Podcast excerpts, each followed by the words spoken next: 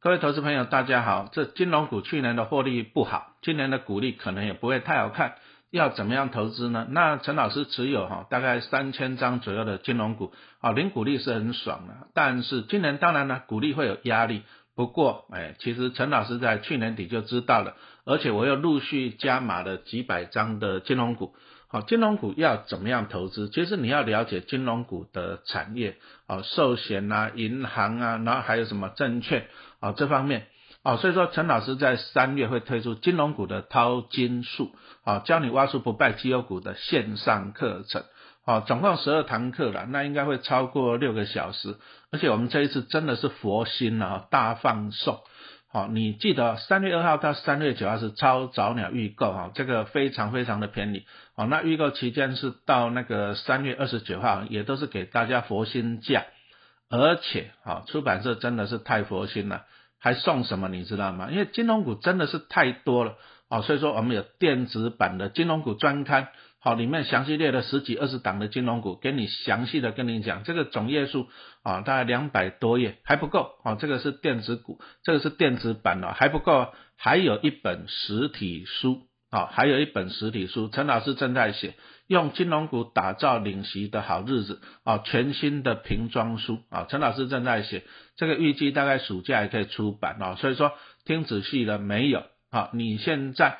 赶快来订购我们的哈金融股淘金术，教你挖出不败的绩优股这个线上课程啊，线上课程三月二号到三月九号是超早鸟哈，三月底之前都是早鸟特价，好，还送你电子版的金融股专刊，还送你一本实体书啊，哈，用金融股打造领席的好日子，真的是太佛心了哈，所以说你一定不要错过。今天我们来讲一下投资金融股要注意哪些利多跟利空的一些影响。好，那当然了，你要了解这些东西，就是趁它利空的时候，哎，注意啊，利空的时候不一定是要卖股票，因为利空的时候让股价下来，反而是买股票的时候。那利多呢？利多的时候导致股价上来，获利上来了，可是呢，哎，会不会景气后面又循环下去了？会不会又是卖股票的好时间点哦？这个都是要分析的啦啊。那当然了，金融股你说我要长期傻傻的存啊，张数存多一点零股利可不可以？是可以的啊啊！但是以一般的小资族来讲啊，因为你的资金不多啊，你领股利不会太迷人啊。比如说人家大户有一亿，那领个五趴的股利就五百万了，游山玩水了。哎，按你只有一百万，按你领个五万，一个月四千块的，你还是没有办法改变你的未来。好，所以说我们要去了解金融股啊，那受到哪些利多跟利空的影响？啊，重点就是说，我们能不能说在低点便宜的时候买进，那就会增加你的值利率。那在利多高点的时候，是不是应该要出脱赚到利差，啊，赚到价差就跑啊，那就可以帮你怎样增加报酬率哈。所以，我们来开始来分析一下啊。但是金融股啊，它又涵盖不同的一些业务啦，主要的业务啊，像银行、寿险跟证券啊。所以说，在分析之前呢，你要先了解。啊，它主要的业务跟获利来源哈，我们才能够去评估了，啊，利多跟利空的一些因素哈，这个很重要啊。比如说像元大金，你一想到一定是元大证券啊，所以说它是以证券为主的金控。那国泰呢？国泰人寿对不对？好，它是以寿险为主的金控。那再来就是第一金呢，第一银行，那它就是以银行为主的业务哈。那所以说，我们先拿证券业哈来举一个例子来讲哈。那我们去拆解哈，拆解元大金它的获利的结构。元大金它最主要的获利来源有什么？证券、银行、人寿、期货、投信啊，还有其他的啦。但是它最主要的来源在哪里？我们来看一下，大概在二零一九年，二零一九年开始，我们看一下银行业哈，银行就元大银行嘛，赚了一百亿啊啊，但是元大证赚了九十亿，哎，所以说你有发现，这就是它的获利的双引擎了哈。接着我们来看二零二零年发生什么事情啊？疫情嘛，啊，股市大跌，到最后就降息。那降息对银行来讲就是利差会减少了。比如说，本来银行赚你两趴的房贷利率啊，结果一降息变成赚一点五趴，哎，啊，是不是少了零点五趴？哦，所以说降息会影响到银行端的获利。那我们看一下元大银行啊，它从二零一九年赚一百亿，到了二零二零年只有赚六十九亿，二零二一年赚八十亿。好，你会发现就是受到降息的影响，好，银行端的获利衰退了。可是降息的好处是怎样？降息了以后呢，大家觉得定存利率太低了，我懒得存定存了嘛。第一个，所以说银行的获利就少了。那再来就是说，哎，利率太低了，那我去跟银行借钱买房子、投资股票，好不好？好啊。所以说钱就从银行里面跑出来了，那就造成股市的大多头。啊，所以说大家都知道了，二零二零年以后到二零二一年这两年的股市就强强棍呐。哦，从八千五百点涨了一万点，涨到一万八千多点，有印象吗？那股市强强棍，成交量又暴增啦。哈，二零二一年有没有印象？钢铁的航海王当冲一天四五千例，哈，每天成交量六七千例，好，那元大证券就赚翻了嘛。所以说你看啊，降息以后呢，就二零二零年，好，元大证赚了一百四十四亿，二零二一年赚了两百三十二点九亿啊，证券端啊赚大了钱。所以你从这里可以看到，同样的一个利率政策降息，对银行来讲是坏消息，获利衰退。但是对证券来讲呢，是好消息，获利成长。从这里我们就可以看到了，这些金矿啊，其实民营金矿老板都很有头脑了。他不要单一业务，比如说他如果单一的银行业务，刚刚讲到元大银行呢，哎，受到怎样降息的影响，获利衰退嘛，对不对？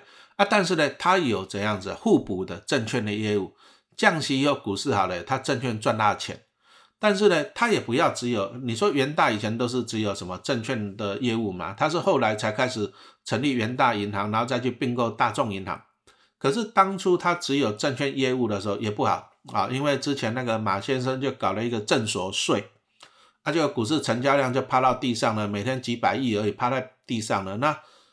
成交量小，那元大证券就赚不到钱了嘛，是不是？所以说他们就会再去布局银行端啊。所以说你会发现哦，现在一些大型的金矿，它要的都是获利的双引擎。那我们从这里元大金的布局来讲，哎，它就有一个互补性啊。银行不好的时候，证券好；证券不好的时候，银行好啊。因为跟着利率政策走，那这样子就有互补性啊。那这个就是一些大银行的一些大金矿的一些做法哦。那我们从这里可以看到，其实元啊，元大金啊，真正影响啊，就是获利会起伏比较大的，还是证券这一端啊？因为毕竟股市从五六千亿的成交量跌到一两千亿嘛，哈，这个所以说以元大来讲哈，它就是以寿险为主的金矿，那你就要去关注啊啊，讲错了，元大它是证券为主的金矿啊，那你就必须要去关注啊，关注它在证券方面，那怎么关注？那就是说像那个什么。成交量了啊，成交量要去关注，那成交量又跟利率有关啊，所以说要去观测啊，观察这些什么啊，这些经济的政策。那再来就是哦，其实投资股票，我们还是希望投资人哦用数字来说话。什么叫用数字来说话啊？那那老师再举一个例子啊。啊，之前我们也看到说，哎，大家说哇，零零五零、零零五六很好，因为零零五零跟五六是台湾目前规模最大的 ETF。哦，那我统计到二月二十四号来讲，零零五零的规模是两千六百九十七亿，哇，很大哦。零零五六是一千九百一十五亿。那大家会觉得说，那元大投信是台湾 ETF 的龙头嘛？那它发行 ETF 重点是怎样收管理费啊，经理费的。那收的经理费，那你像元大金的 ETF 这么大，零零五零、零零五六啊，是不是收到很多经理费啊？那所以说呢，那买元大金就对了，因为零零五零跟五六赚大赚很多的钱，哎，这个理论上是对的，但是还是要用数字来说话哈。陈老师就算给你看了，好，零零五零它的规模是两千六百九十七亿，好，那它收的经理费是千分之三点二，结果呢，它一年的收入经理费才多少？你就把两千六百九十七亿乘以。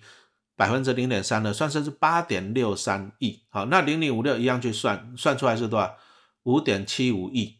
啊，结果八亿多跟五亿多加起来十四亿多。好，所以说元大投信贡献给元大金控也不过就贡献零零五零跟五六了，就贡献十四亿。好，那其他的一些 ETF 加加起来，顶多贡献个十几亿，还不到二十亿。可是以元大金来讲啊，它真正贡献，它一年的获利就两三百亿。好，那我们刚刚也讲到了，对不对？他在二零一九年的时候，元大证券贡献一百亿啊，但是呢，二零二一年贡献两百三十二点九亿，差了一百三十二亿。所以你会发现啊，其实啊，元大投信这些经理费用啊，一年就赚十几亿，对对，元大金来讲其实是杯水车薪呐。反而是证券端哇，要么就大赚一百亿，要么就是少赚几十亿，这个其实影响还是会比较大啊，所以说你要用数字来说话啊，这样清楚没有哈？那我们接着继续来讨论哦，就是元元大毕竟还好了，它就是啊有其他的收入嘛，还有银行啊、证券呐哈，还有其实它还有人寿的业务哈，期货各方面的，所以呢它的获利还相对的稳定。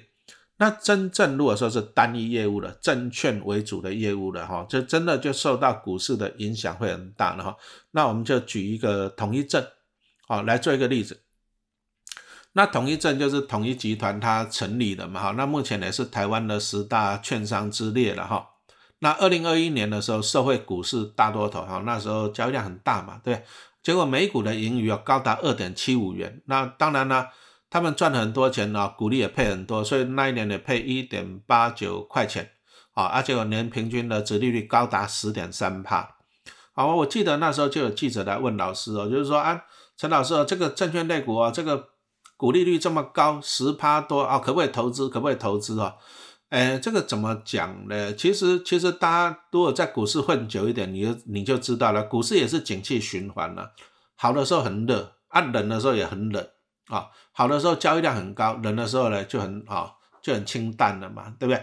所以其实啊，其实证券类股啊，你要把它当做景气循环类股，特别是当它赚很多钱、配很多的时候呢，你想想看嘛，赚很多钱、配很多钱，那大家会去看财报，但是告诉你一件事情，财报是落后指标啊，你看到的是他过去赚很多的钱，可是未来嘞？对不对？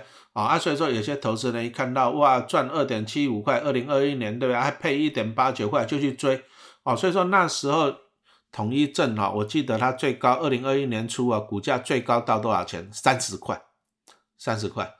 那可是现在股价多少钱？十七块。好，那三十块到十七块赔了多少钱？价差呢？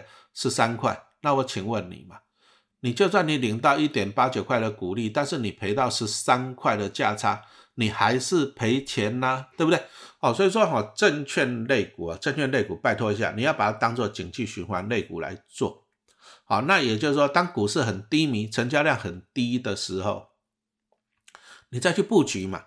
啊，可是那个时候讲真的，那个时候可能股利就不会太好看了啊。说实话了，股利就不会太好看了。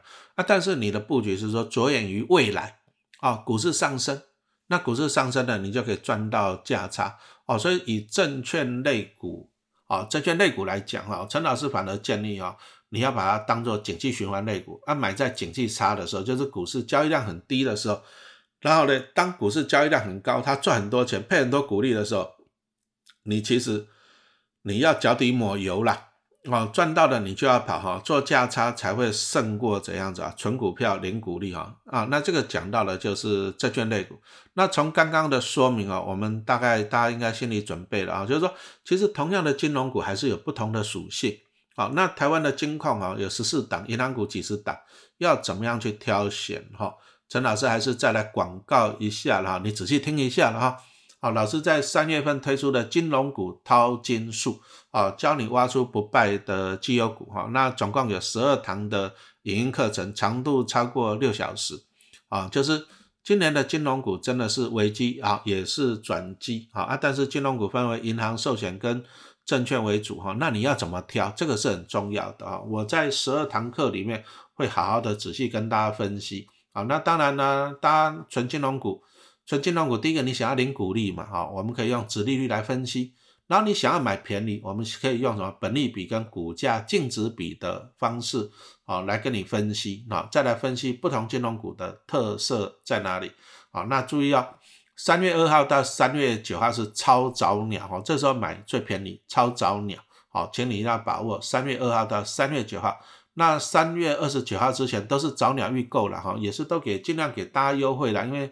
现在毕竟通膨很高嘛，而且请你看我们的网站说明哈，我们还加码送，因为金融股太多了，十二堂语音课程，陈老师觉得讲的还没办法讲到太完整，好，只能讲重点的银行金控，好，那没关系，好，我还提供了一个金融股的那个金融股专刊，好，电子书，好，那这里就是我会分析十几二十家。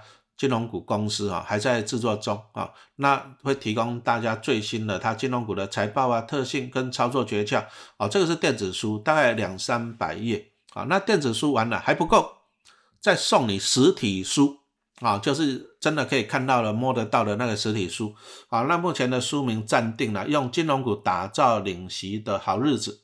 哦，全新的瓶装书，那这本书陈老师正在写啊，如果顺利的话，暑假的期间就可以送给你。所以你会发现哦，我们你购买陈老师这个金融股的啊线上影音课程哈，我们三月份正在预购，三月二号到三月九号是超早鸟，最划算哈。金融股的淘金术，教你挖出不败绩优股的线上影音课程哈，十二堂课，长度超过六小时啊，还送你啊金融组专刊的电子书。还送你啊，打造用金融股打造领息好日子的全新啊，这个是实体书啊，那这个真的是超值超值，不能再超值了哈。那这个行政院每个人退六百块哈，你就存你就拿一啊，行政院每个人退六千是六千块了哈，那你就怎样拿个一半啊来购买陈老师这个线上课程，还送你电子书，还送你实体书，非常非常非常的超值哈。再次提醒。啊，再次提醒啊，超早鸟最便宜是三月二号到三月九号啊，请你一定要把握。那详细的哈，电子书跟实体书详细的，请你看一下那个网站上面的说明啊。好，那我们继续再把它讲回来哈。刚刚已经讲到了证券为主的哈，接着再来讲一下银行为主的，因为毕竟有很多的金控，它的获利还是以银行端为主啊哈，特别是一些关谷金控。好像说第一兆丰合股，哎，这些都是以银行获利为主的，对不对？啊，那当然还有一些银行股啊，像什么张银啦，啊，台气银，对不对？台气银陈老师前一阵子买了两百张，对不对？哈，所以说我们就拿老师就拿张银来做一个例子啊，来说明影响它获利的主要的因素了哈。那我还是一样去拆解它哈，张银啊，它的获利的结构。好，那我 p a c k a g e 只能讲声音了。那你真的要看到这些表格，你就看老师的线上影音课程，还有我将来会送你的实体书哈，买买影音课程才会送。那我们去拆解张银哈，它的一些获利的比重啊，它它最主要就是第一个利息净收益啊，就是说比如说我存银行嘛，我定存存一趴，然后它放房贷串放五趴，一点五趴，那它赚的这零点五趴啊，就是利息的净收益啊。第一个这个是它。那张银最主要就是赚这个钱，利息净收益来讲啊，它的比重都高达七成啊，就是他赚的钱有七成都是赚这个利差了。啊，再来还有手续费跟佣金的收益，手续费就是你去买一些基金啊，你去办一些怎么啊，他给你 charge 的那些手续费的收入，手续费收入不多了，大概就十几趴。那还有其他一些啊，他还有投资啊，啊，张银自己的投资啊，那投资的收益也大概十几趴。好，那最主要哈占比最多的还是什么啊？利息净收益啊，这个占了七十趴。那你想想看嘛，它就是靠啊将本求利嘛，就是投资人你把啊，就是我们存款户的钱，他拿去再去转转贷出去嘛，对不对？所以说其实啊，它就是受到利率的影响会比较大啊，受到利率的影响。那我们来看一下啊。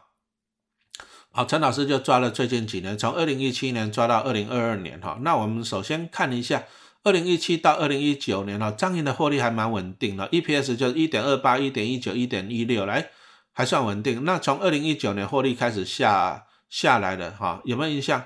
那时候川普一直逼联准会要降息，有没有啊？开始降息了啊，那获利就从以前的一点一、一点二八、一点二九降到二零一九年的一点一六。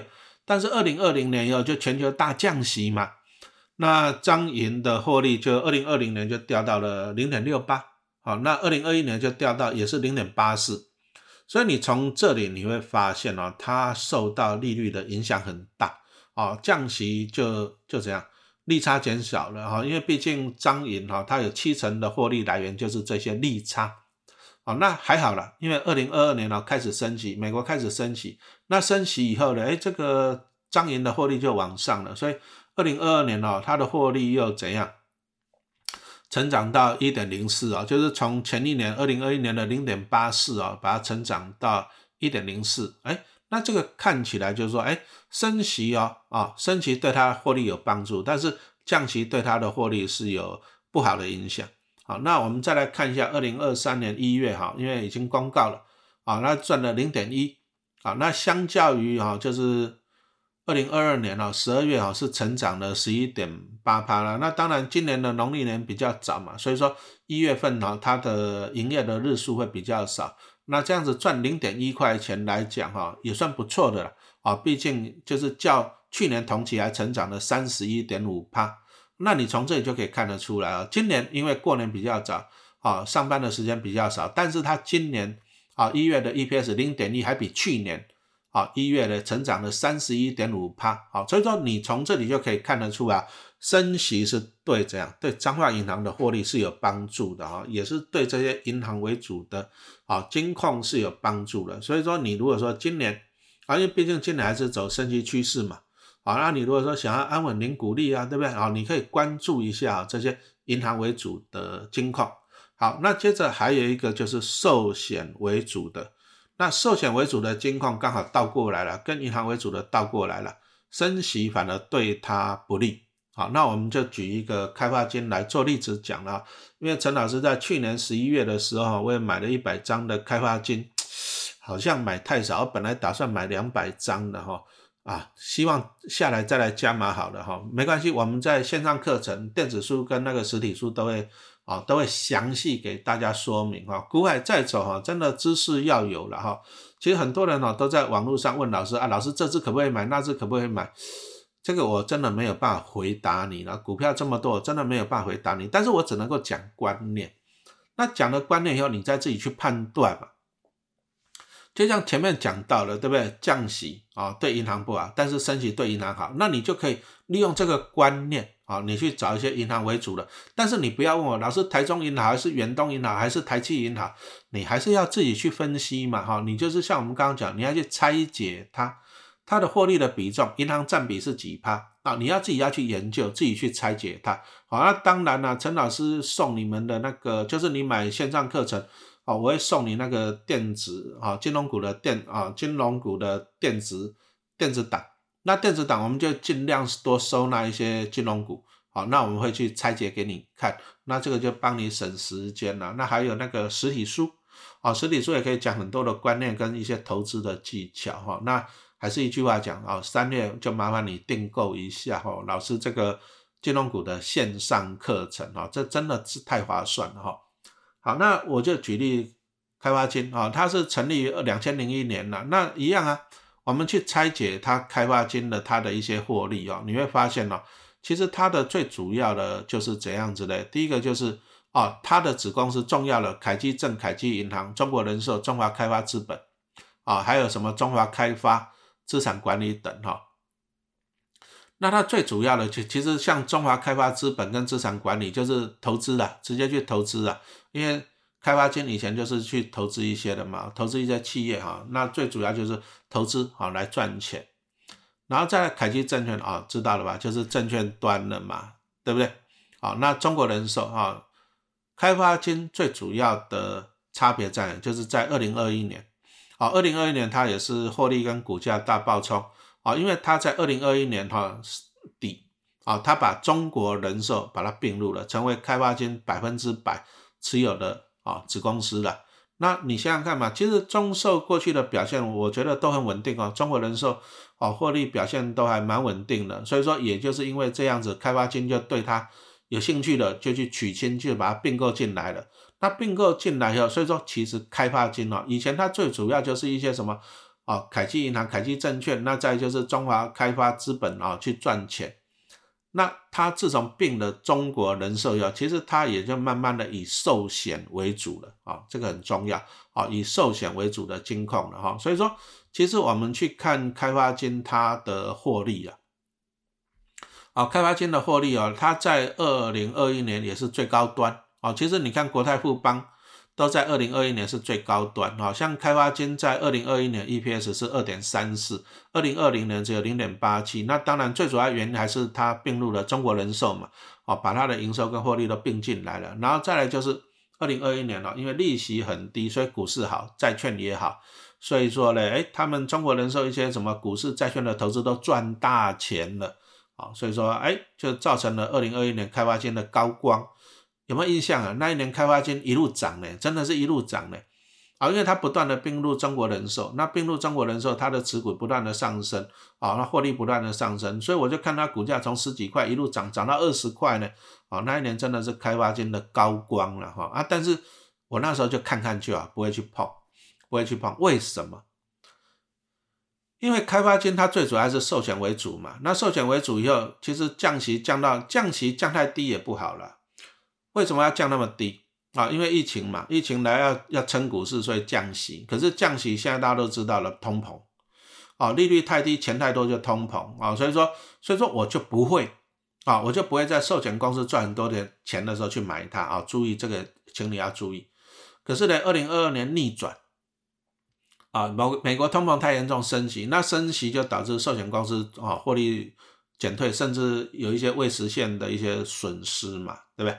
所以你看开发金它的获利哦，你看从二零二一年的二点三四掉到二零二二年的零点九八哦，这个掉的幅度也是哦超过腰斩了，对不对啊？主要原因是升息了啊，那股价也从二十块哈跌跌，陈老师买的时候十一块多了哈，那你看也腰斩了嘛，因为获利腰斩了嘛，是不是？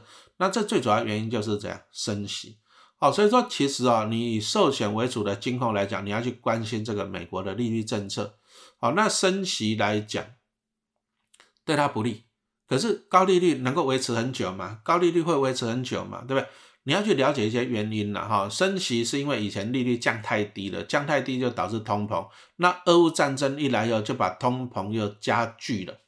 所以说通膨太严重了，所以升息是为了打压通膨啊。目前看起来全世界只有一招了，美国就只有一招哦，就是升息去打压通膨了。那那看看能不能压得下来。可是其实啊，升息就是高利率，高利率对经济不好。为什么？很简单呐，你如果说，比如说台湾那个利率升到五趴好了，对不对？定存利率升到五趴，那搞不好呢，啊，我也不买金融股了，我也不去买高股息 ETF，我就把钱放银行嘛，对。那再就是有一些老板这样，啊，我本来我经营企业，我做的要死，啊，我一年也不过赚个三趴两趴，哎，啊，结果呢，把钱放银行可以领五趴呢，那我还去经营企业干嘛？对不对？那再来，有些公司它不是自由的资金呐，比如说你说像银建、银建类股好了，对不对？哎，他去买土地，他去盖房子，那个都很贵呢。所以银建啊，建设公司来讲，他不会公司里面动不动就放个几十亿、上百亿在那边买土地、买房子，他不会，他土地就去土融啊，借钱啊，借钱去买土地，那盖房子一样去借钱。可是如果说利率太高，呃，那建设公司啊，算了算了，去借钱买土地盖房子不划算，算了算了，不做了。那建设公司不做了怎么办？银行就拿不哦，就是员工就拿不到薪水了嘛，是不是？